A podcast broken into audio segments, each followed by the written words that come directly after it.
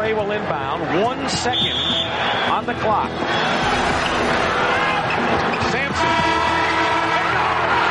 Goes. It's over. A miraculous shot by Ralph Sampson has given the Houston Rockets a trip to Boston for the NBA World Title.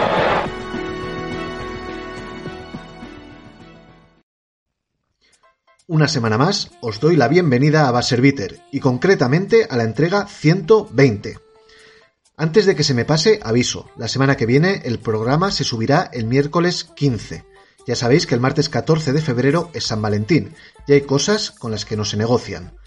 Esta semana el tiempo de debate lo vamos a dedicar única y exclusivamente a ponderar la figura de LeBron James dentro de la historia de nuestra liga. Pero por supuesto, el tema Kyrie y los Mavericks tendrán su espacio en la sección de noticias. Nos ponemos cómodos y empezamos.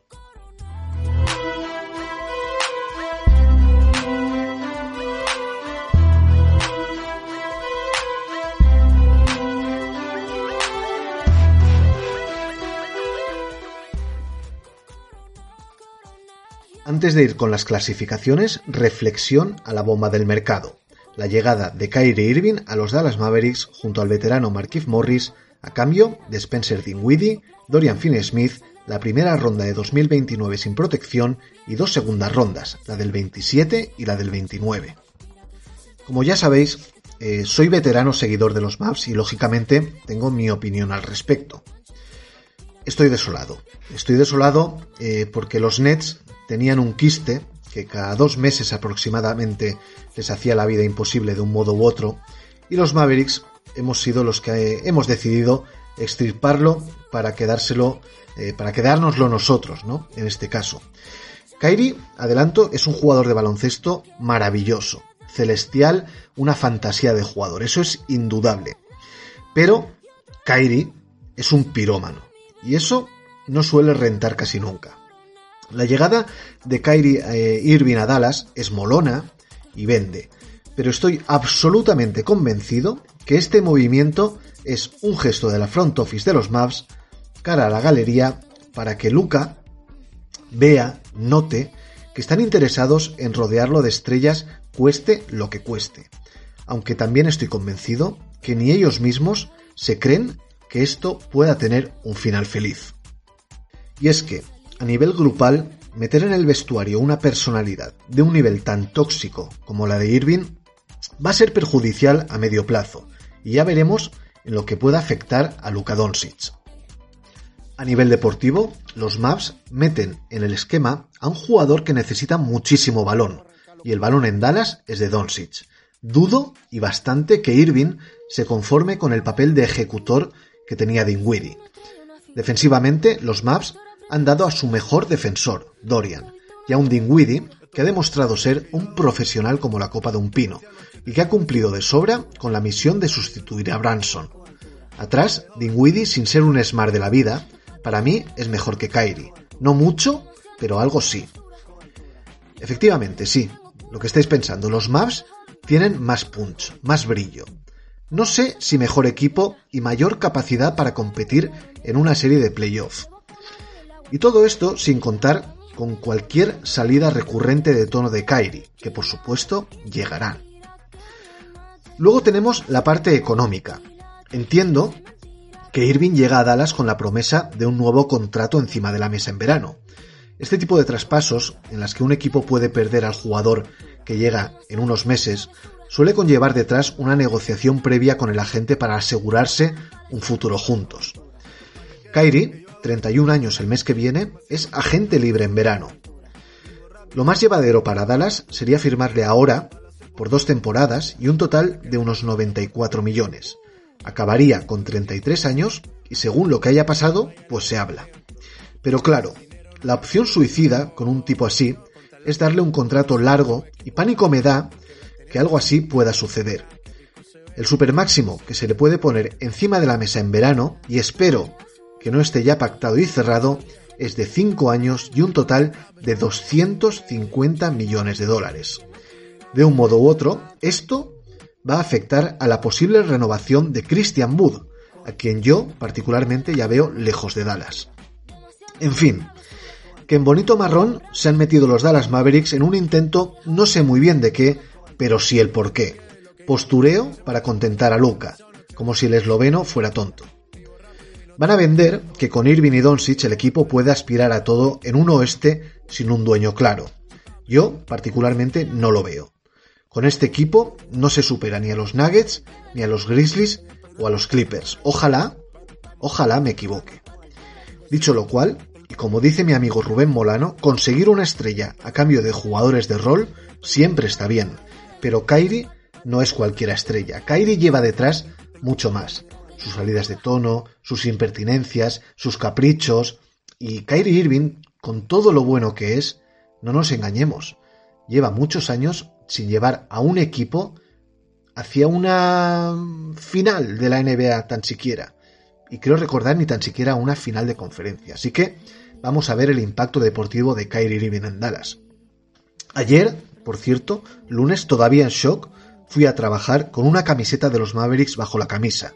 El equipo siempre por encima de todo. Y disculpad el ladrillo. Seguimos con las noticias, y vivimos en días en los que el deadline y el All-Star ocupan toda la actualidad, pero la competición sigue su curso y a día de hoy así están las cosas en ambas conferencias. Esta semana comenzamos con el oeste, donde los Denver Nuggets siguen su placentera marcha y ya le sacan cuatro partidos y medio al segundo clasificado, 37-17 de balance y la sensación de que el tercer MVP, para Jokic está cada día más cerca. Y es que los Grizzlies andan de bajona, y parece que sin Stephen Adams han perdido poder. Son tres derrotas seguidas y ocho en los últimos nueve encuentros. Menos mal que allá Morant no le preocupaba nadie en el oeste. Tercer puesto para unos Kings que como se despisten alcanzan a los de Memphis, a quienes tienen a dos partidos.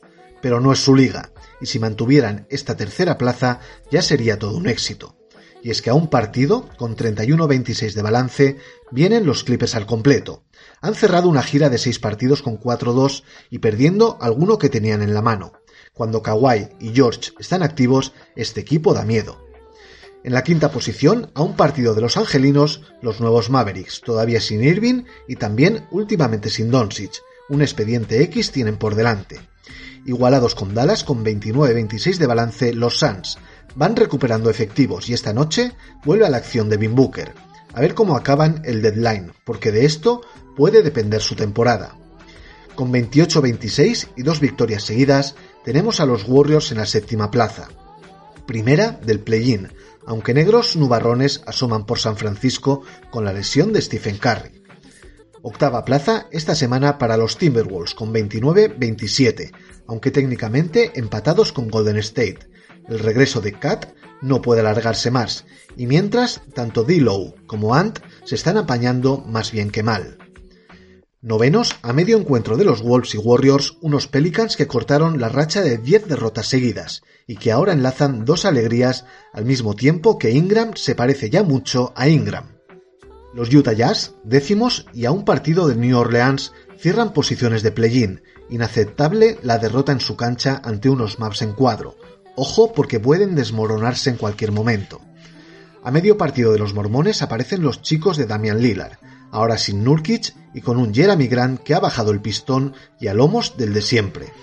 Los Thunder con 25-28 a medio encuentro de Portland y los Lakers a uno de los de Oregón pelearán el play-in, aunque los angelinos están ahora mismo más pendientes de otra cosa. Cierran, como siempre, Spurs con nueve derrotas consecutivas y unos Rockets que están a un partido de sus vecinos. Inesperadamente se comprime por arriba la conferencia este. Siguen los Celtics arriba del todo con 38-16 de balance, pero están echando de menos a Smart y, y andan algo irregulares. El parón les va a venir de lujo. Aprietan muchísimo los Milwaukee Bucks, quienes llevan 8 victorias seguidas y con la única ausencia de Portis. Están engrasando el motor y llevan 37-17 y a un partido de los verdes. Celebran el nombramiento de Janis, pero sobre todo de Holiday para el All-Star, mientras que Middleton anda de momento como sexto hombre. Tercer puesto para Filadelfia a dos partidos de los Bucks. Lamentan que Harden no haya sido llamado para la cita de las estrellas, pero a estas alturas de su carrera quizá le venga hasta bien que se distraiga un poco durante esos días. Los Caps, con tres triunfos consecutivos, marchan cuartos, aunque a dos partidos de Philly. Todo bien por allí. Ricky Sentona y Love ha desaparecido misteriosamente de la rotación. Hay que seguir esto. Los Nets de momento mantienen la quinta plaza con un récord de 32-21, pero la salida de Kyrie y la lesión de Durant les condena, salvo sorpresa, a perder meritocracia en la conferencia. Ojo porque Cam Thomas ha anotado en los dos últimos partidos 44 y 47 puntos. Muy lejos de los Nets están los Heat y los Knicks, los de Miami a tres partidos y medio y los neoyorquinos a cuatro, pero bien harían en apretar el acelerador o al menos intentarlo. Los Atlanta Hawks siguen firmando una temporada de lo más equilibrada, 27-27 de balance, 5-5 en los últimos 10 y a partido y medio de los Knicks. Buen momento el que viven los Bulls, novenos y a solo medio partido de Atlanta. Llevan ahora tres victorias seguidas y no descartan desbancar a los halcones.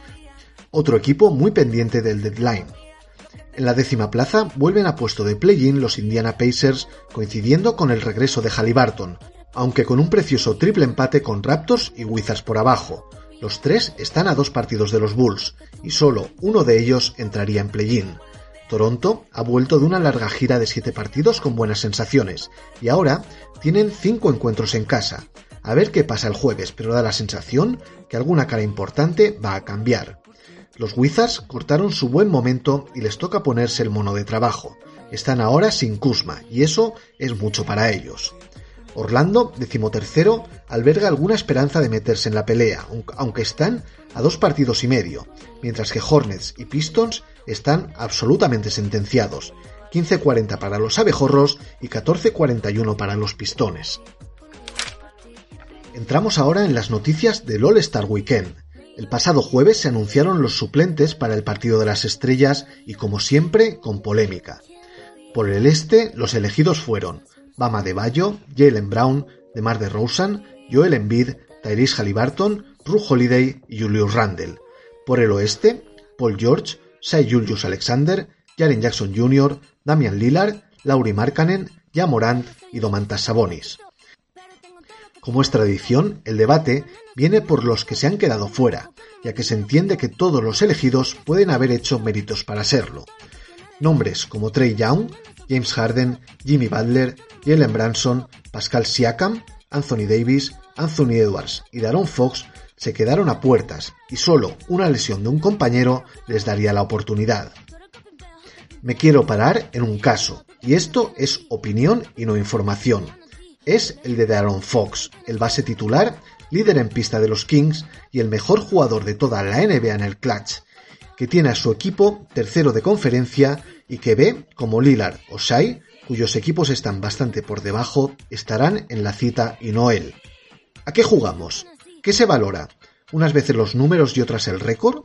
En fin, el All-Star Weekend hace tiempo que ha dejado de ser una cita ineludible en el calendario NBA para convertirse en un circo mediático y de cero interés para los que seguimos la competición al día. A todo esto, por cierto, la lesión de Stephen Curry le abre una puerta a Fox para poder ser parte del partido de las estrellas. Veremos si es el elegido. Mike Malone, de los Nuggets, será el encargado de dirigir al Team LeBron, mientras que, como ya os comenté la semana pasada, Joe Matsula lo hará en el Giannis Team. También se anunciaron los participantes en el Rising Stars del viernes, el partido de rookies y sophomore. Los rookies fueron Paolo Banquero, Jalen Duren, Jaden Ivey, AJ Griffin, Walker Kessler, Benedict Mathurin, Keegan Murray, Andrew Nembrand, Jabari Smith, Jeremy Sohan y Jalen Williams. Los sophomores, José Alvarado, Scotty Barnes, Josh Giddy, Jalen Green, Quentin Grimes, Bones Highland, Evan Mobley, Trey Murphy, Alperen Sengun y Franz Wagner. Y los jugadores de G-League invitados son Side Sissoko, Scott Henderson, Mayobi King, Kenneth Lofton, Mac McClung, Leonard Miller y Scottie Pippen Jr. Pau Gasol será el entrenador de uno de los dos equipos participantes y en el otro estarán Joaquim Noah y Deron Williams. Vamos ahora con los premios y comenzamos con los jugadores de la semana. En la conferencia este, Giannis Antetokounmpo ha llevado a sus Bucks a un 3 a 0 con 41 puntos, 17,3 rebotes y 5,7 asistencias por partido mientras que en el oeste, Damian Lillard ha promediado 38,3 puntos, 6,8 asistencias y 4,5 rebotes en el 3 a 1 de los Blazers. En los premios del mes de enero, los rookies del mes fueron en el este, Paolo Banquero, con 20,1 puntos, 5,9 rebotes y 3,2 asistencias de media, y en el oeste, Keegan Murray, con 14 puntos, 5,9 rebotes y un 49,5 de acierto en tiros de 3.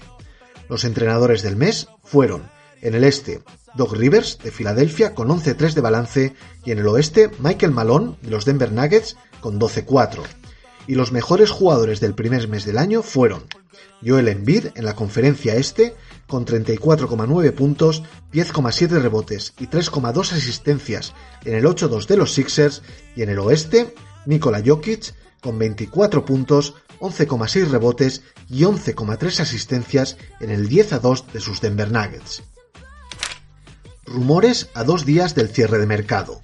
Casi encima del cierre del mercado no voy a traeros la catarata de rumores que se están sucediendo, simplemente apuntar que los nombres de Anunobi, Van Vliet, Zaibul, Bogdanovich, el de los Pistons, o Vanderbilt son los que con más fuerza están sonando últimamente. Por supuesto, en la próxima entrega del podcast repasaremos y analizaremos todos los movimientos del deadline. Vamos ahora acabando con el parte médico. Nueva baja para Stephen Curry, quien se volvió a lastimar en este caso la pierna izquierda y que estará de baja varias semanas, con lo que se ausentará del partido de las estrellas. Yusuf Nurkic, center de los Blazers, estará de baja hasta después del parón por un problema muscular en su pantorrilla izquierda. Reaparición de Tyrese Halliburton con los Pacers, haciendo 26 puntos y 12 asistencias en 36 minutos en la apurada derrota de su equipo ante Lakers. Mucho más tiempo ha estado en el dique seco Danny Green, quien volvió a jugar el pasado miércoles debutando con su nuevo equipo, los Grizzlies. El veterano escolta se lesionó gravemente la rodilla en mayo, cuando todavía era jugador de Filadelfia, y en 10 minutos hizo 3 puntos y 4 rebotes, aunque eso, desde luego, fue lo de menos. Y cerramos con los camorristas de la semana. En el encuentro que jugaron los Magic en Minnesota se produjo un enganchón entre Austin Rivers y Mo Bamba, en el que participaron algunos de los jugadores que estaban en acción en ese momento, y que ha tenido consecuencias en forma de sanciones. Cuatro partidos para Mo Bamba, tres para Austin Rivers y uno para Jalen Sachs y un partidito de sanción para Dylan Brooks por la sucia jugada ante Donovan Mitchell cuando desde el suelo y haciendo como que no veía a su rival le propinó un golpe en los cataplines al jugador de los Cavaliers. Una jugada feísima de un jugador con una cada vez mayor etiqueta de sucio. Y tras las noticias de la semana, ahora sí, tiempo de debate, tiempo de homenaje en Baserviter.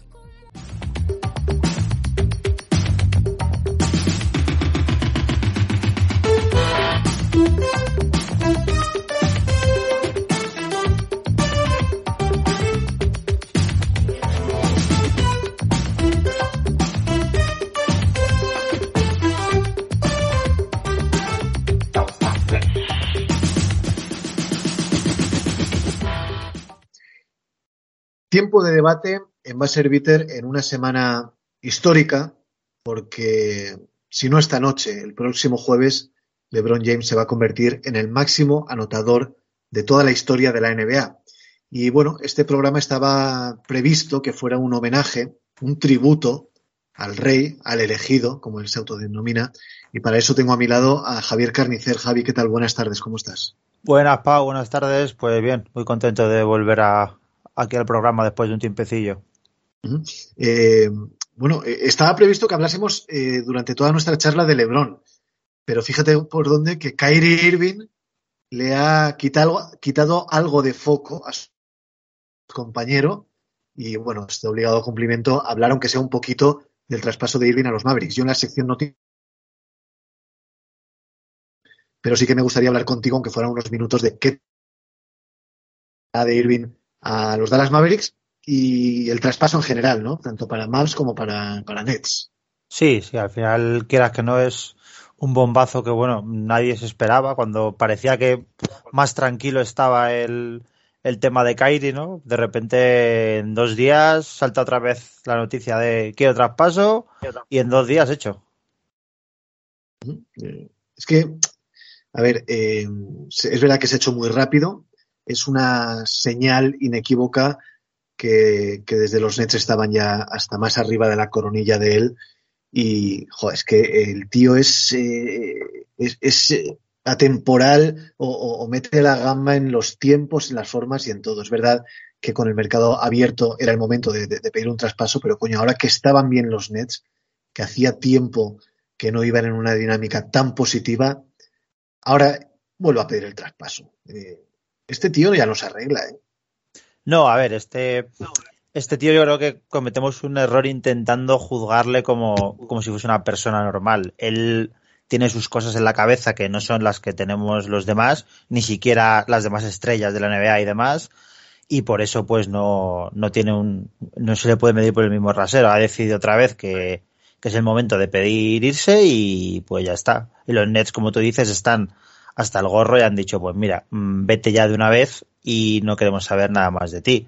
Porque, vamos, mm, el equipo iba bien antes de la lesión de Durant. De hecho, iban como un tiro hasta el punto de, de ponerse segundos cerca de los Celtics. Y, hombre, yo creo que eran candidatos a todo.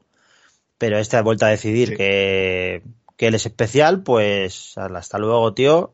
Vete ahí a Dallas y Dallas dentro de tres meses el problema será que en Texas hace calor o bueno, no sé, cualquier cosa.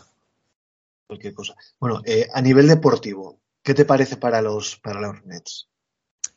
Mm, dado que la situación era otra vez parece ser difícil y había rumores, imagino que filtrados por él mismo de que se podía negar a jugar el resto de la temporada y demás, que además viniendo de él, pues ya sabemos que puede ser verdad. Creo que han sacado pues un paquete bastante interesante con un jugador como Dinwiddie, que obviamente no es lo mismo que Kyrie, pero bueno, pues puede hacer su rol. Eh, Finney Smith, que al final es, es, ese tipo de jugador de complemento súper útil. Y un paquetito de rondas que, bueno, si se quieren mover más, que obviamente van a querer, eh, tienen, tienen buen valor. No sé exactamente de qué año es la ronda que ha dado Dallas, pero creo que es de dentro de bastante, ¿no? Pues sí, es de 2029 y de ahí el valor de la misma, ¿no? 2029, claro, y, de, y desprotegida, claro. Claro, y desprotegida. No sabemos qué pasará en Dallas por aquel, por aquel tan lejano 2029. No sabemos si Doncic seguirá en el equipo. Eh, él ya habrá finalizado el actual contrato, con lo cual no sabemos lo que puede pasar y de ahí su valor. Eh, a mí me parece que, que respecto a otras ofertas, quizá la de los Clippers, que incluía a Terence Mann, a Luke Kennard y también alguna, alguna ronda, no estaba mal. Desde luego me parece mejor que la de, la de los Phoenix Suns, que incluían a, Chris Paul eh, y a Jay Crowder y un pick. Me parece que esta es mejor. Y bueno, yo creo que para los Nets mmm, se les queda un equipo muy majo. Evidentemente todo, todo, va a depender de la salud de Kevin Durant, todo va a girar alrededor de él, pero se les queda, se les queda un equipo majo, cohesionados y todos eh, van a remar en la misma dirección y todavía tienen muchas piezas para mover de aquí al jueves. Yo estoy convencido que los Nets van a hacer otro movimiento y se van a sacar de encima algún jugador exterior eh, tipo Patty Mills, tipo incluso Cam Thomas, que puede haber subido ahora mucho en su cartel con los dos partidos que llevan. Eh, posiblemente vamos a ver qué pasa también con Royce O'Neill, con Ben Simmons. Es decir, tienen ahí una serie de, de assets que pueden mover en un momento dado y Toronto y Chicago posiblemente deberían, debían ser sus dos objetivos, ¿no? Con dos equipos que pueden ser, que pueden estar bastante abiertos a negociar un jugador, eh, un traspaso importante, ¿no? Sí, está claro que al final esos, esos activos, sobre todo en forma de rondas que han recibido, yo creo que está claro que es, lo, los quieren para seguir moviéndose, porque, hombre, con lo que tienen ahora no creo que les diera para aspirar al máximo y lo que tú dices, Toronto yo creo sobre todo que es especialmente un, un sitio donde pueden pescar porque les va muy mal la temporada. Parece claro que, que por ejemplo, Van Vliet va a salir porque no le quieren renovar por lo que pide. Y ahí tienen un, una buena opción de, de, rascar a lo mejor al propio Van Vliet y algún jugador adicional. Y con esas rondas y algún, pues lo que tú dices, Cam Thomas, algo así, eh, traerse buenos jugadores que les permitan este año eh, competir por todo lo que puedan y ya imagino que si sale bien, pues plantearse la renovación y si no, pues ya verían si hay que traspasar a Durant o lo que sea. Todo esto, claro, suponiendo que Durant de aquí a pasado mañana no la líe y diga que él también quiere salir o cualquier cosa que tampoco es muy de fiar. Exactamente. Yo creo que con la salida de Kyrie ahora mismo eh, ya no están de tú a tú con Filadelfia, Milwaukee y Boston principalmente, que en un momento dado, si las cosas ruedan bien, podrían dar la sorpresa con alguno de estos tres, pero sí que bajan un poquito eh, el nivel de favoritismo ¿no? en cuanto a, conseguir el anillo. Pero mm, por suerte para ellos les queda un clima bastante más calmado y eso muchas veces es más que el talento que puedes poner encima de la cancha, de ¿eh, Javi. Sí, totalmente. Ya cuando tuvieron este problema que estuvo apartado Kairi por la movida aquella de, del documental de Amazon y todo eso, les fue bastante bien, creo recordar, ese, ese tramo. Y al final es que a mí me dio la impresión en esa época de que hasta Durant estaba harto de, de las tonterías de este señor. Entonces, mira, si el equipo ya se estabiliza, consiguen alguna pieza más extra, no descartes incluso un par, porque claro, eh, también suenan un novio todo el rato. Entonces, si aquí consiguen a un novio a Van Blit, que yo creo que es posible, porque hasta Ben Simmons también está otra vez en el disparadero, está otra vez con problemas y cosas.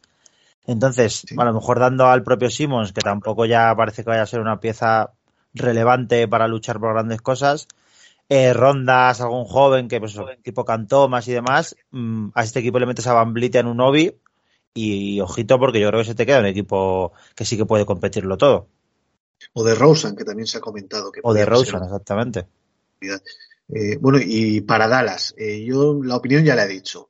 Yo estoy devastado, más que por el talento de Kyrie, que tampoco acaba de ser diferencial, porque es un jugador que, que sin LeBron no ha conseguido llegar a una final de la NBA. El inicio es la carrera por su cuenta, ¿no? Es como, como estos estos dúos musicales que de repente se cansan el uno del otro eh, e inician la, carrera en solitario. ¿Cómo se llamaba aquel grupo de, estas dos chicas que, que, ella baila sola, ¿no? Por ah, ejemplo, que, sola. que decidieron eh, intentarlo por solitario y no se les ha vuelto a ir. Bueno, pues Kyrie Irving lo intentó en Boston, no salió bien, lo intentó en Brooklyn, no ha salido bien.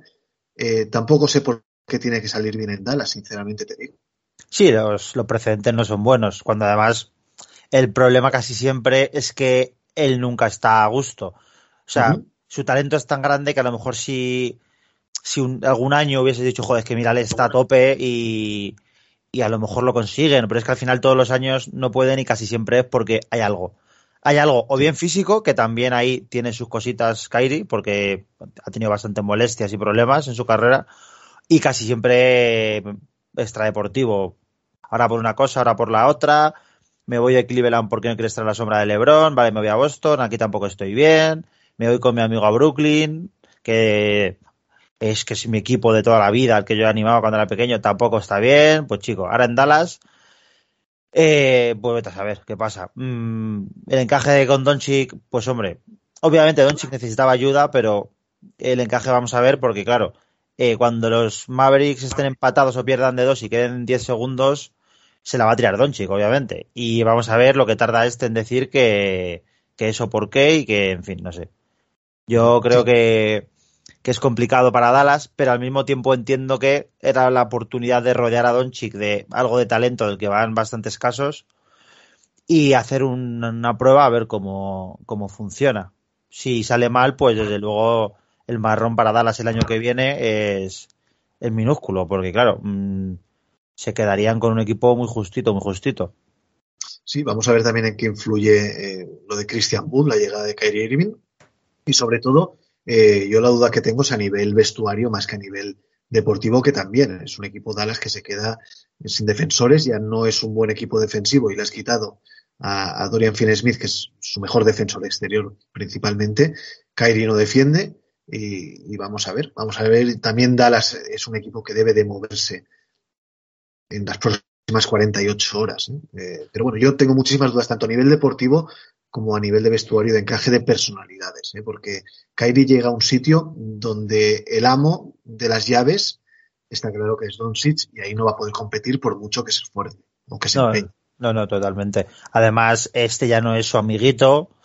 Eh, y Doncic no le va a aguantar las tontunas. Durán se las aguantaba pues, porque, bueno, también es especial y tal pero Doncic también siendo especial, porque también tiene sus cosas, eh, no es su amiguito y no le creo que le vaya a tolerar las, las chorradas a las que nos acostumbra el bueno de Kairi. Y defensivamente se te queda por fuera algo flojísimo, no sé. Pero bueno, es cierto que a nivel de talento tienen lo que antes no tenían, que era esa posibilidad de, de juntar a dos jugadores y de que Luca no llegue a todos los finales de partido como si se hubiese corrido tres maratones. Es lo único, es lo único que en lo que yo veo buena la llegada de un jugador como Irving, que le va a quitar peso en el juego a Doncic y esto va a traducirse en un beneficio sin duda para el esloveno eh, partido a partido y sobre todo a final de temporada también, porque siempre hemos visto que, que Luca llega con la, con la lengua afuera, ¿no? A final de temporada, quizá el año pasado no tanto, pero también se le notó.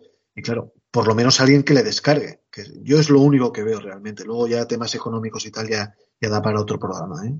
Sí, posiblemente sea eso que dices. Pero bueno, ya lo han hecho.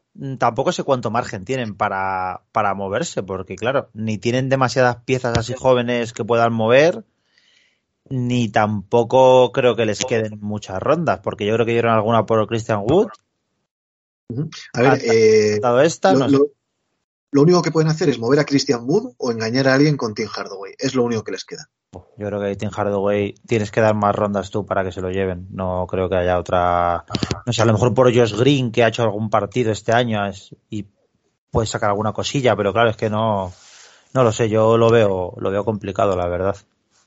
Bueno, pues iremos viendo qué es lo que pasa por, por Texas. Y bueno, vamos a meternos ya, vamos a meterle mano al tema eh, fundamental y único del podcast de esta semana, Javi. Estamos viviendo una semana histórica y es que LeBron James va, a superar o va a romper un récord que parecía inalcanzable, eh, que lleva 39 años vigente y que o esta noche, o como mucho, salvo desgracia mayúscula, el próximo jueves va a caer y es el de la máxima anotación en la historia de la NBA que ostenta Karim Abdul-Jabbar exactamente desde el día 5 de abril de 1984 en Utah en Salt Lake City, Karim Abdul-Jabbar batía la marca de Will Chamberlain de 31.419 puntos y dejaba su tope en 38.387 puntos exactamente en el año 1989.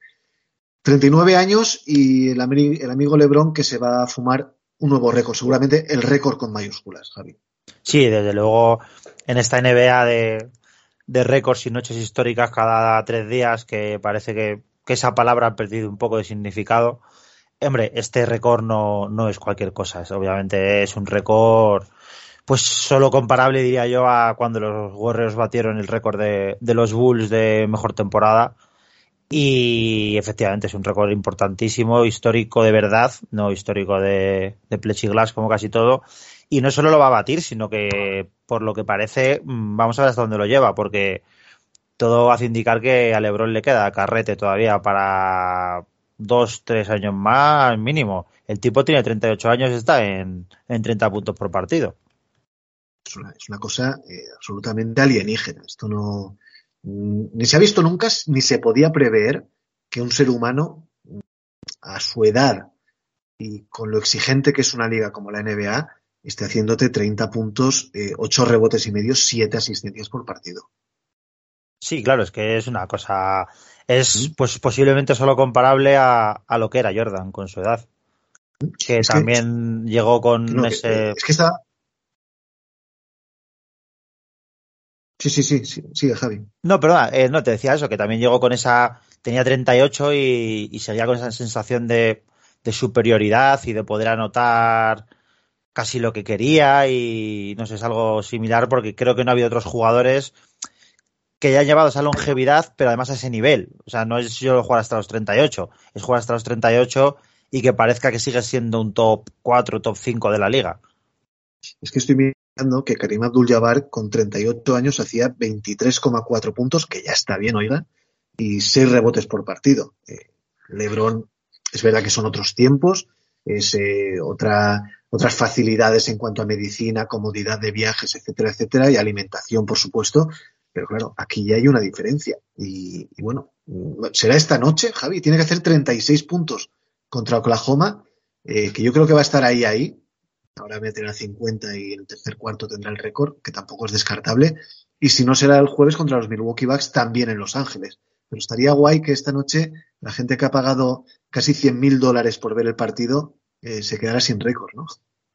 Yo sería un poco una putada para quien lo pase, pero yo creo que sí que va a ser esta noche. O sea, creo que es el típico partido en el que LeBron no va a decir, bueno, juego normal y si no es hoy será mañana. No, va a ser hoy porque yo creo porque ya se va a ocupar el de que sea hoy. Es el típico récord que, lo quieres cuanto antes mejor. Sí, y seguramente eh, acabe con una marca eh, de puntos esta noche bastante más alta que esos 36. Yo calculo que para el tercer cuarto lo tiene hecho, aunque sí, que es verdad que se ha quedado a un margen que mm, crea duda, ¿no? Por lo menos de saber si va a ser hoy o no va a ser hoy. Sí, deja incertidumbre, claro, pero. si, fueran cinco, o seis puntos, dices, bueno, esta noche, pase lo que pase, va a caer, pero joder, es que son 36, macho. Sí, queda, pero bueno, a ver, sabemos que puede, que él puede, y hombre, tampoco el equipo quizá que tiene enfrente es el que más difícil se lo va a poner para, para anotar estos, porque no sé, o le ponen a Ludorta ahí a pegarle palos todo el partido, que tampoco creo yo que sea el caso. Bueno, tampoco Ludor va para LeBron si, si LeBron quiere. Bueno, pues eh, en un principio será esta noche cuando caiga esa marca. Mm, este, este récord de puntos es impresionante, pero el que yo creo que no vamos a ver batir es el de John Stockton de asistencias. ¿eh? No, eso, eso la verdad es que parece difícil y mira que en esta NBA ultra acelerada y demás, cualquiera podría pensar que, sí, pero no, nadie está ni cerca de, ese récord y nadie parece que, pueda cogerlo. Luego esto, bueno, con la evolución que vemos en el juego año a año, lo mismo cualquier año de estos aparece un tipo que empieza a repartir 17 todas las noches y no sé, pero sí, desde luego ese de momento sí que parece totalmente intocable. Bueno, eh, tenemos que hablar de la carrera de LeBron James, un jugador que llegó a la NBA directamente del instituto. Él debuta en el año 2003 como número uno del draft, con una fama y con un hype absolutamente monstruoso desde el instituto. Y, bueno, hay que decirlo, eh, ha superado las expectativas este hombre. Sí, no, desde luego. Era.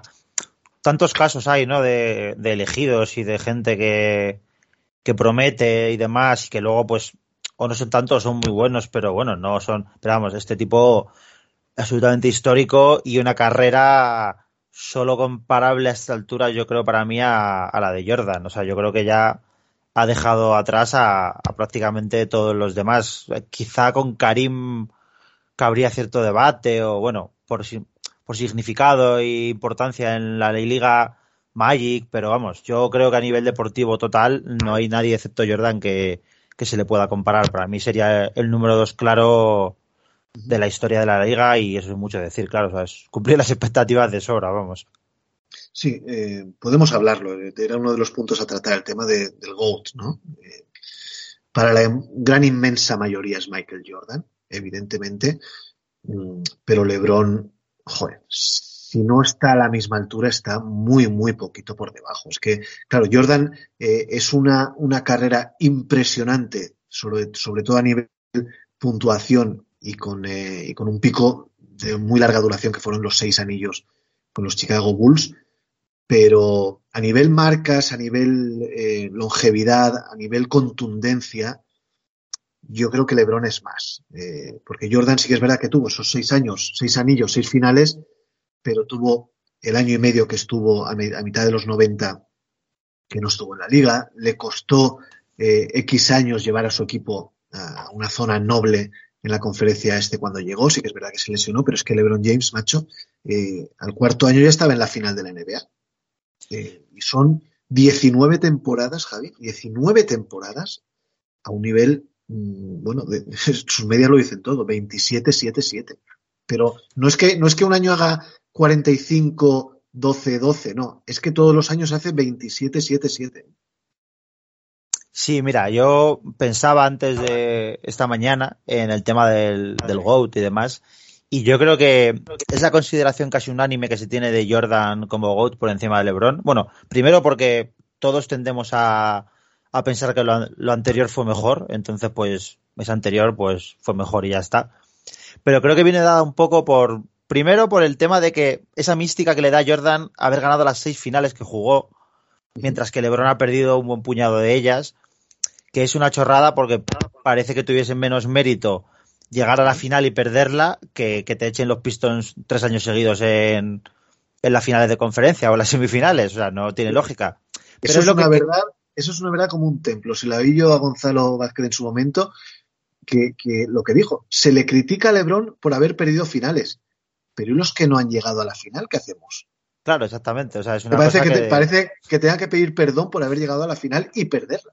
Claro, exactamente. Es una cosa que dices tú, joder, si ha perdido finales porque ha llegado a más que otros. O sea, es que es de cajón. Si Jordan a lo mejor hubiese llegado en el 86, pues a lo mejor también la hubiese perdido contra los Lakers y sí. tuviese, tendría finales perdidas. En lo que sí que creo que puede pesar también, y ahí sí que puede ser, es que LeBron ha perdido partes, al, al menos dos de esas finales las ha perdido siendo favorito, que fueron las dos de Miami, contra Maps y contra San Antonio. Sí. Y es donde creo que se fragua ese, esa sensación de que Jordan era pues un dios imbatible, digamos, y, y, LeBron no ha llegado a serlo. Además de que cuando Jordan empezó a ganar, ya no hubo otra. O sea, Jordan gana, gana, gana, se retira, vuelve, bueno, pierde contra Orlando el año sí que vuelve a mitad de temporada, pero bueno, es un año un poco raro, y luego vuelve a ganar, a ganar, a ganar hasta se vuelve a retirar. Mientras que LeBron sigue, pues, ha ganado, eh, pero luego no lo hace, tiene estos años feos ahora con los Lakers de quedarse fuera de playoff, ese tipo de cosas que, ya te digo, es imaginario popular más que nada, porque su carrera ha sido mucho más larga que la de Jordan, y obviamente eso implica que tenga más situaciones distintas, es pura estadística. Pero yo creo que esas son las cosas que forjan esa idea de que, bueno, que Jordan era un dios indestructible y LeBron no ha llegado a ser un dios indestructible. Sí, aunque muchas veces lo parezca. ¿no? Sí, totalmente. También hay, un punto que a mí me parece muy interesante, eh, y es que me, da la sensación que LeBron James, a mí me ha parecido, y lo tengo que reconocer, desde el día 2 que llegó a la liga, un jugador impresionante, un jugador monstruoso y no, no me duele en prenda reconocerlo, que he sido de los, seguramente de los tres jugadores con los que más he disfrutado yo viendo jugar a baloncesto, pese a que tuviera un baloncesto un tanto mecánico, destructivo y, y avasallador en muchos aspectos, ¿no? Pero me da la sensación, Javi, que LeBron James siempre ha sido idolatrado, muy idolatrado, pero no ha sido querido. Eh, no ha tenido el carisma que ha tenido Stephen Curry, eh, que tiene Magic Johnson, eh, y otra serie de jugadores, Kobe Bryant, sobre todo desde que pasó a la posteridad. Pero me parece que LeBron ha sido tan avasallador que no se ha ganado el cariño de la gente, pero sí el respeto. Mm, no te sabría decir, no creo que tenga que ver con el hecho de ser avasallador. Eh, más bien con el hecho de que, bueno, su carácter empezó siendo como un poco payasete, quizá, ¿no? Con esas cosas de lo que hacía de los bailecitos, lo de tirar al aire el polvo, el, el polvo de talco, todas esas, esas cosas, mmm, va, pues tienden a caer mal. Quizá eso de que viniese ya como el Chosen One, el de King desde antes de empezar, en una época donde, claro, la exposición mediática es muy superior, porque Magic y Bird también venían como como los dioses de, de la universidad, pero claro, mm, en esa época no había tanta, tanto bombardeo. Entonces, yo creo que esas cosas son los que han conseguido que a él se le vea un poco de otra forma. Y también hay otra cosa que yo pensaba, que es que toda esa gente que has dicho, Jordan, eh, Magic, Curry, son gente que, digamos, ha fraguado su leyenda en un solo equipo. Claro.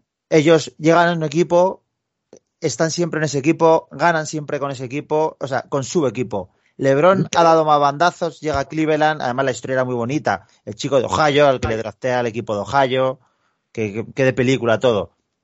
Y entonces se va a Miami, forma pues el primer super equipo moderno, digamos, de estos hecho ad hoc, en una en, dando inicio a una era en la que ya todo el mundo parece que se juntan de tres en tres para o de cuatro en cuatro para intentar arrasar. Allí gana, pero claro, ya empieza el run run de bueno, sí gana, pero pero se ha ido con Wade y con Bosch, con sus amigos, sí, ah, como, porque diciendo, no era ¿no? capaz, Como diciendo, claro. Sí, como diciendo, ya podrá, ¿no? Juntarse Claro, con claro, ya. Claro que bueno, luego gana el anillo ese volviendo a Cleveland, que es una locura, porque vamos, Claro. no parecía. Es que yo creo, es que yo creo que ese anillo, Javi, es, eh, es el año bisagra para él, porque los, los que ganan Miami, sí, los gana y es reconocido y es MVP y tal, pero es lo que hablábamos, se ve un poquito bajo sospecha, ¿no? Como diciendo, joder, es que eres un abusón que te has tenido que juntar con estos dos. Luego en Cleveland es verdad que están Kyrie Irving y Kevin Love, pero llevar a un equipo que no había conseguido jamás un anillo al título y ser reconocido como el dueño de, o como el rey de Cleveland, ese es un, es un año bisagra para él, me parece, y es ya el reconocimiento total. Y él seguramente ahí en ese momento se hubiera retirado ya tranquilo. ¿no?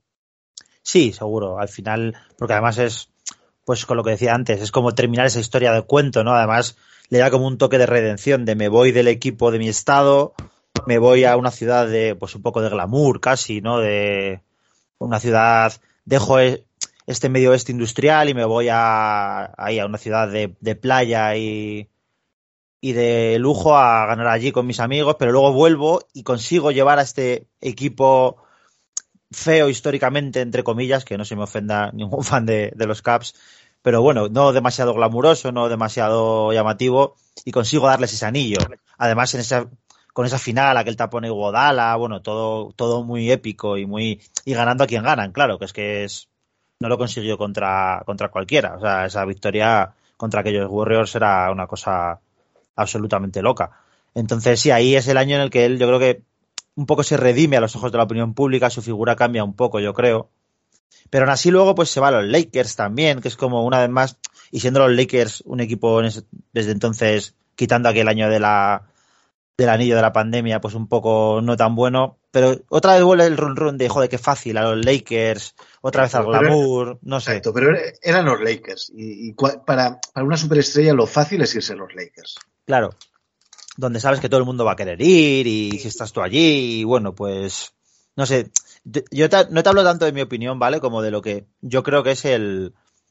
La, el sentir general. Claro, el sentir general. O sea, no es que yo piense necesariamente así, algunas cosas sí, otras no, pero yo creo que es, estas cosas son las que explican que él no se le vea como tan, o sea, que en la mayor parte de la gente no le considere el GOAT o, o se le vea con un poquito menos de, de cariño que a otras que otras superestrellas, cuando por ejemplo su carácter, pues, ya te digo, ha tenido sus momentos, pero no creo que sea un carácter peor que el de Jordan, ¿sabes? Que, en fin, todos sabemos cómo era el amigo MJ.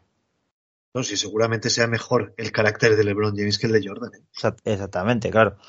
Entonces, pues, no sé, pero yo creo que esas son las cosas que explican, el no haber estado tan, tan ligado a, a un solo equipo como, como la mayor parte de los otros grandes de la historia. Eh, pues sí, creo que tienes mucha razón. Eh, hay otro dato aquí bastante interesante. Eh, LeBron James nunca ha sido entrenado por un entrenador legendario, de estos de que tienen su sello personal y han hecho historia. Eh, Paul Silas, Mike Brown, Spoelstra, bueno, quizás Spoelstra sí que puede salirse un poco de la ecuación, aunque cuando estuvo eh, con, con Spoelstra Miami tampoco era una figura tan reconocida el actual entrenador de los Heat como es ahora. Eh, David Platt, eh, Tyron Lue, Frank Vogel, ahora Darvin Ham. No, ha estado nunca con un Phil Jackson, no ha estado nunca con un eh, Greg Popovich, un Jerry Sloan, por, ponerte tres ejemplos, un Don Nelson. Y eso mmm, también hay que considerarlo, ¿no? Eh, ha tenido bailes de entrenadores, por ha cambiado de equipo, es verdad, pero nunca ha tenido una figura de un entrenador imponente, ¿no? Como lo han tenido Kobe Bryant en Phil Jackson, Michael Jordan en Phil Jackson o Tim Duncan en Popovich, ¿no?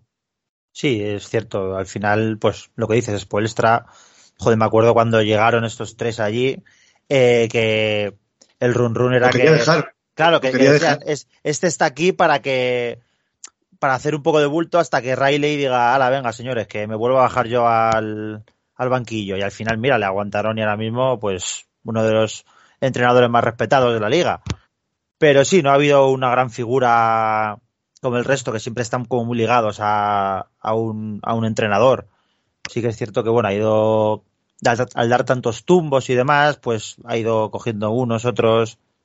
Quizá, quizá eh, tiene una parte buena también, evidentemente, y es que posiblemente los ha podido manejar a su antojo más que si hubiera tenido una figura como las que hemos hablado dirigiéndolo.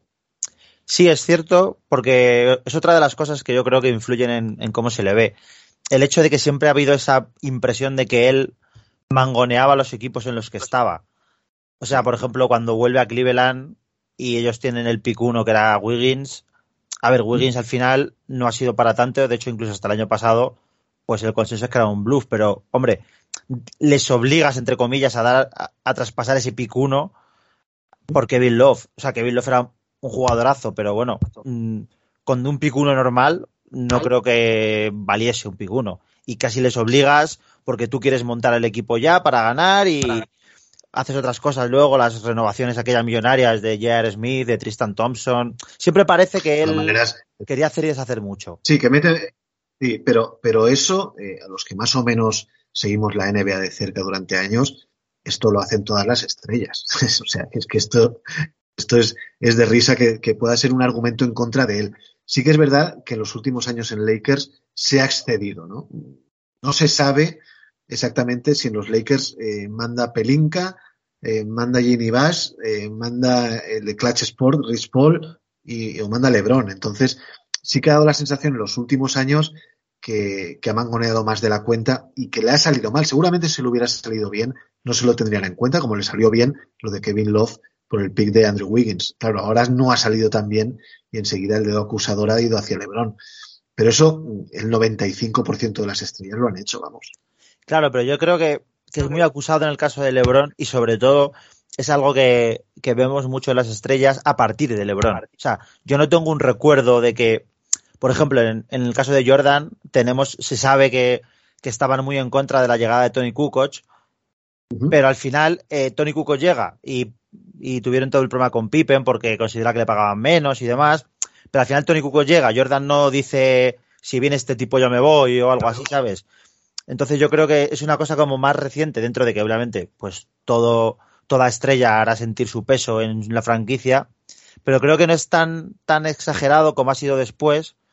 Y sí, ahora a, a raíz de, pues de esta época de LeBron posiblemente y demás, sí que parece que todo el mundo ya eh, los equipos son de las estrellas primero y luego ya el resto van viendo si les parece bien o no les parece bien. Yo creo que, es un problema que se ha hecho más, más relevante a raíz de, pues eso, de esos mangoneos que se le atribuyen a él, que bueno, muchas veces a saber si realmente eran suyos o, hay leyenda negra, que tampoco me extrañaría demasiado.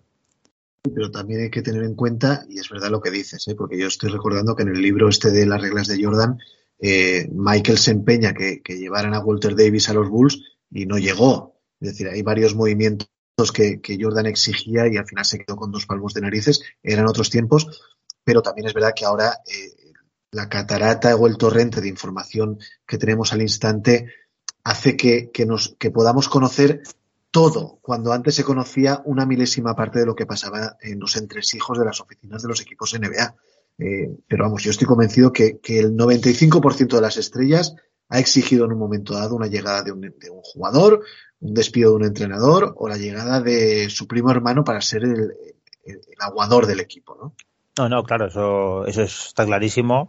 Y al final, mira, pues él con todo eh, ha dado, ha dado éxitos y, alegrías a sus equipos. Tenemos a Trae Young echando entrenadores mmm, para quedar octavo en, en, la conferencia este, ¿sabes? Y en fin, pues hay gente que igual o peor a día de hoy, pero bueno, digamos que una vez más eso, a la hora de compararle pues con Jordan, con Magic, con esa gente, es, también es una cosa un poco que le que daña un poquito a su imagen que por otra parte pues es lo mismo. Eh, la imagen se te daña más cuando estás en una época donde todo es inmediatez, Twitter, redes sociales, filtraciones, claro.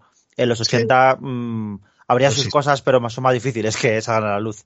Claro, es que es lo que iba a decir. Yo, la cantidad de haters que ha tenido este hombre durante su carrera, yo no lo conozco ningún otro jugador histórico en la historia de la NBA y seguramente ningún deporte. Sí, yo, yo creo que es una cosa cada. pero, es verdad, pero es verdad, Javi, eh, perdona que te corte, que muchas veces se lo ha ganado él, ¿no? El autodenominarse rey, el show ese que montó en ESPN para irse a los Miami Heat. Él no ha sido el más certero en cuanto a declaraciones y actos públicos durante gran parte de su carrera.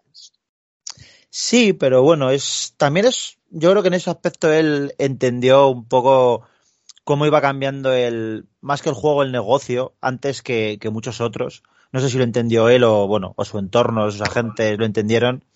Y esas cosas que se hacen antipáticas, el llevo mis talentos a South Beach, Florida y todo eso, luego hay más gente que lo ha hecho, ¿sabes? Y no sé, es el juego que hace más mediático. Y ellos a ver, la NBA está encantada con estas cosas, obviamente. Esto es, es tráfico, es visibilidad, es, es dinero, que al final es a lo que se reduce todo esto en última instancia, ¿no? En, es dinero y ya está. Entonces, claro, él la sabe entenderlo, obviamente, no a todo el mundo, sobre todo a los más puristas, digamos, o, o a los más veteranos, eh, nos ha gustado mucho, pero al final, si a cuatro o cuatrocientos que somos un poquito más talludos no nos gusta, pero cuatrocientos mil que nos seguían la liga mucho, le ponen un ojo más porque este hace esto y hace aquello, y se autoproclama el rey y lo que sea, pues todos encantados, los que importan, y nosotros vamos a seguir viendo la liga igual, o sea que tampoco. Totalmente, sí, pero bueno, eh, tiene, hay muchísimo hate con LeBron James, lo ha habido toda la vida. Yo, eh, yo estuve años y años discutiendo con mi grandísimo amigo eh, Rodean eh, sobre LeBron James sí, LeBron James no. Eh, al final decidimos los dos que era mejor dejarlo, dejarlo para salvar nuestra amistad. Eh, pero bueno, es un jugador muy polémico. Y estos últimos años, ya en la decadencia, entre comillas, una teórica decadencia de LeBron James, sobre todo en, con su llegada a Los Ángeles Lakers, yo creo que su imagen no es la mejor por varios temas, y te los voy a poner encima de la mesa. El tema de que eh, se vea tan vinculado a Clutch Sports y a todo lo que sucede eh, en su equipo es porque Clutch Sport está detrás. Ahora se habla de Draymond Green, la, una hipotética posibilidad que puede ir a los Lakers, pero es porque está Clutch por ahí. El tema eh, Brown y James eh, tampoco le hace demasiado bien. Eh, yo voy a ir a jugar donde vaya mi hijo. Me parece poco profesional. Y la creación de estos Lakers, eh, él evidentemente, y es Vos, Populi, es uno de los que deciden los movimientos de los Lakers y están fracasando. En este aspecto, él está fracasando y está, está fracasando el equipo angelino. Y eso, seguramente, dejando a un lado este super récord, va a hacer eh, que el final de su carrera quede un tanto sombría, a mi modo de ver. Por lo menos hasta que se retire. Sí, puede ser. A ver, eh, yendo a los, a los puntos que señalas, eh, lo de Clutch Sports está claro. Hay ahora mismo, pues el sentimiento yo creo es que es casi una especie de mafia, ¿no? Diría que mucho rumor de es que si no renuevas a este jugador por lo que te pide, no vas a volver a tener ningún jugador mío y ese tipo de cosas, que la verdad es que es que es feísimo y bueno, o sea, es sí que ya, claro, eso es una cosa que en otra época posiblemente no hubiera trascendido tanto. Pero claro, ahora no solo filtran los jugadores, todo el mundo sabe jugar a eso. Entonces, claro, ya se ha creado esa, ese sentimiento de ojo que vienen aquí los corleones de la NBA y, Claro. Y si no pagas el impuesto revolucionario, te van a te van a hacer la puñeta. Y hombre, pues claro, mm, con lo asociado que está él a eso, es culpable, está manchado por proximidad, digamos. Luego el tema que decías de, de lo que hacen los. Bueno, lo de Brony, a mí me parece más una tontería. A ver, entiendo que es el primero que juega con su hijo y demás, pues le puede hacer ilusión y tal. Sí que es cierto que queda feo de yo iré donde vaya Brony. Pero también un Lebron de qué, de 41 años, a lo mejor mmm, con lo que va a traer cualquier equipo va a estar contento, no sé. A mí eso me parece un poco sobrada, entre comillas, pero bueno, pues no sé, tampoco me parece tan relevante. Y luego lo que dices de los Lakers, que pues efectivamente mmm, queda un poco la cosa esta del, pues eso, que si ahora quiere a Westbrook, que si ahora quiere no sé quién, también que está todo para enfadarse luego también, porque el rumor es que no está muy contento con lo que con lo que hay y demás. Lo que pasa es que bueno, él con todo ha llevado otro anillo a Los Ángeles, uno que tampoco se esperaba, yo creo, demasiada gente. Y yo creo que con eso en Los Ángeles ya están más que satisfechos de, aunque ahora pues tengan que ver a Westbrook todos los días y, y pase lo que pase, ¿sabes? Al final es otro anillo más y con eso justifica al final en este negocio prácticamente todo. Entonces, en el ranking histórico, ¿dónde lo ponemos a este hombre? Vamos a mojarnos un poquito. Yo le pongo el segundo. A ver, intentando ser lo más objetivo posible. Creo que le pongo el segundo, pero creo que a muy poquita distancia de Jordan y creo que perfectamente podría podríamos considerar que ocupan los dos el primer puesto a la vez, porque es que es cierto que, que es que su legado es impresionante y es que no, no se, no se, le pueden sacar muchas pegas a la carrera de este señor. Más que el con Jordan el, el Easy ese de, bueno, es que Jordan se retiró, es que Easy, Easy, ya, bueno, pero eso es como lo de Easy. No se hubiese matado, Easy, claro, Easy, pero el Easy no cuenta. Pero, pero esas, esas retiradas de Jordan juegan en su contra en unos aspectos y a favor en otros. ¿eh? Y no, no, no, se puede pensar que, que, la carrera de Jordan hubiera sido mejor si no se retira, porque no lo sabemos. Quizá el desgaste físico hubiera impedido aquel último tiro en Utah, ¿no? No, claro, eso está, eso está claro, pero bueno, todo el mundo tiende a. Los ISIS siempre se miran por el lado que más nos favorece. Entonces, claro, y si Petrovic no se hubiese matado, y si Sabonis hubiese ido a la NBA 10 años antes, y, sí, y todos tendemos a pensar que esos casos hipotéticos hubiesen sido los mejores posibles. Nunca, nadie piensa que a lo mejor, y si Sabonis hubiese ido 10 años antes, hubiese roto las rodillas más todavía y se hubiese tenido que retirar, como Yao Min, pues oye, nadie piensa en eso, piensan en que hubiese sido una época de dominio glorioso, pues esto es un poco lo mismo. Todo el mundo asume que que si Jordan no se hubiese retirado después del primer three-pit, lo hubiésemos tenido ahí otros dos años ganándolo todo y bueno, hubiese ganado ocho anillos y la pera, pero bueno. Al final son cosas que no tienen que pesar para evaluar la carrera de un jugador. Tú has jugado lo que has jugado y si no has jugado otros años, pues tú verás, pero no, no cuentan, obviamente. Estaba mirando aquí eh, la lista de anotadores históricos. Eh, primero va a ser eh, LeBron James en breve, segundo Karim Abdul-Jabbar, ahora hablaremos de, de Jabbar, tercero Carmalón. Hay que irse a la posición número 14 para encontrar un jugador en activo, que es Kevin Durant. Eh, luego tenemos en la posición número 27 a James Harden, en la 28 a Russell Westbrook, en la 38 a Chris Paul y en la 39 a Stephen Curry. Mm, estos ya todos están evidentemente pasadas la treintena y no sabemos qué nos va a, deparar el futuro, no sabemos eh, cuántos buen mañamas pueden llegar a la liga, pero da la sensación que si no 39 años, este récord de LeBron, porque, también porque no sabemos dónde lo va a dejar, va a durar mucho, mucho en el tiempo. Sí, no, yo no creo que vayamos, no, no te voy a decir que tú y yo vayamos a ver batir el récord porque es que esto nunca se sabe. Mañana no, no, lo, va, Javi, Javi, no lo vamos a ver. Yo no, no lo creo. Es que no lo, es que no lo, lo creo, pero pero posiblemente la gente que vio a Karim batir el récord también decía lo mismo y muchos de ellos lo han visto. Entonces, bueno, bueno, no, no, no tantos. ¿eh? Bueno, sí, son. ¿Qué lo batió en el 80 y cuántos? 80, 84. El 84, bueno, son 40 años. Tú fíjate, sí, mucha gente que tuviese 20, 25 allí, pues ahora tendrá 65.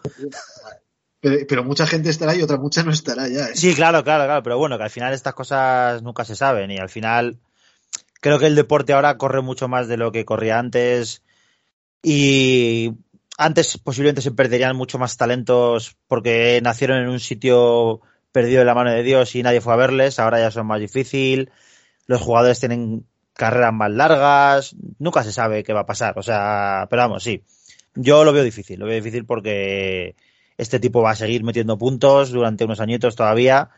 Eh, todos esperamos que le dé el viejazo cada año, pero lo cierto es que no parece que termine de llegarle. ¿Tú te, tú te acuerdas, Javi? Eh, y esto es una anécdota, ¿no? Eh, como mucha gente sabe, eh, oyente va a ser Víctor, Javi y yo compartimos una liga Hoops, una fantasy, y hace como seis años yo traspasé a LeBron James porque dije, bueno, empieza su cuenta atrás. Sí, y lo traspasé. Y no sé si te lo traspasé a ti además. Sí, coño. sí, me lo, me lo, traspasaste a mí, claro. Yo te di a, a Durant okay. y tú me diste a LeBron James y bueno, otras cosas iban en el este. Y seis años se te diría yo incluso más, quizá, ¿eh? Quizá más, quizá más. Pero vamos, que ya entonces, ya, yo ya pensaba, bueno, a este nivel no puede durar mucho más, joder, macho. Sí, sí. Y ahí está el tipo, como si no, como si no se notase. Sí, sí, sí. Oye, eh, la que nos espera cuando bata el récord y la que nos espera en el, en el, fin de semana de las estrellas en cuanto a homenajes a LeBron James. ¿eh? Para eso también hay que estar preparados y tener estómago.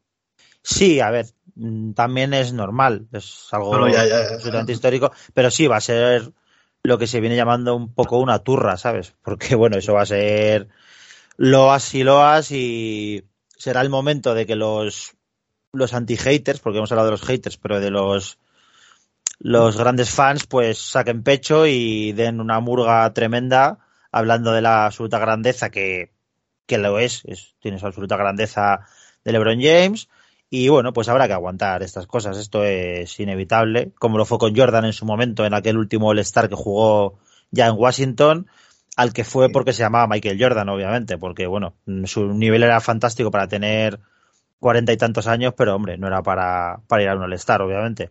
Pero bueno, pues son el legado que te has ganado a lo largo de, de todas estas temporadas, ¿no? Eh, les retirarán la camiseta en Cleveland, les retirarán la camiseta en Miami, les retirarán la camiseta en Lakers. No me cabe la menor duda, vamos, estoy segurísimo. Pero, pero ¿cuál? ¿cuál? ¿El 23 o el 6? Yo creo que el es, 6. No se atreverán a retirarle. No, eso ya será, será, el 6, supongo. Eso no lo estoy seguro, pero yo estoy seguro que le van a retirar la camiseta en los Lakers, vamos. A ver, mmm, con todo el amor por Pau Gasol, se la han retirado a Pau Gasol. Sí, pero bueno, eh, eh, a, a, nivel Laker, ahora mismo la carrera de Pau Gasol es mejor que, que, la de LeBron James. Sí, pero al final Pau ganó dos anillos como segunda espada.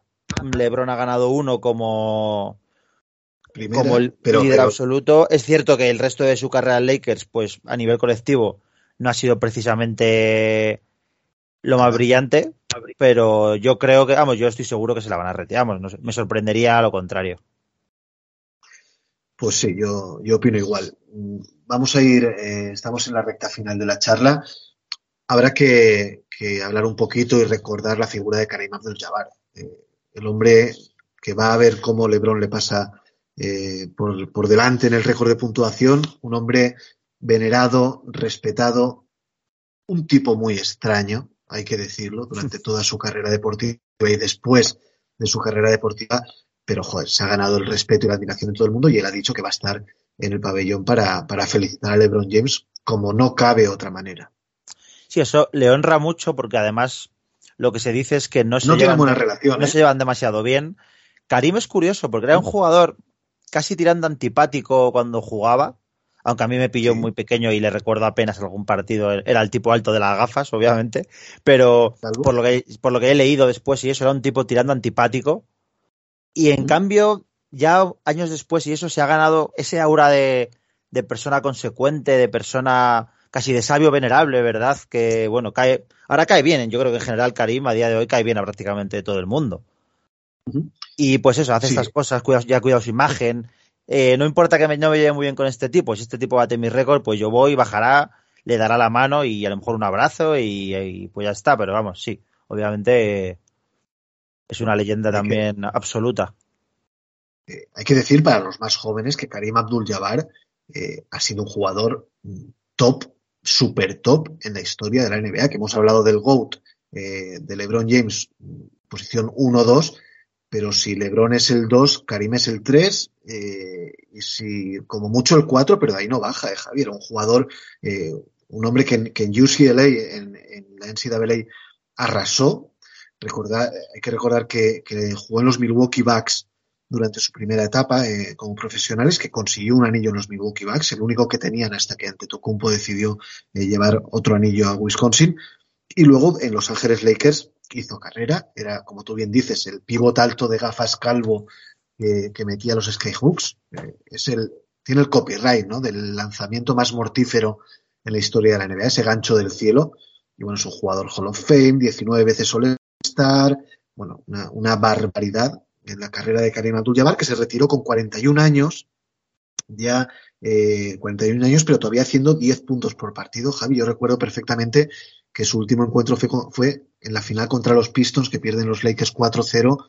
Eh, y bueno, los Pistons, cuando se retiran a Jabbar, dejan a un lado eh, su, su, su, festejo, su felicidad, y todos, eh, por supuesto, como no pudo ser de otra manera, aplauden el retiro de Karim Abdul-Jabbar, un jugador mitológico en la historia.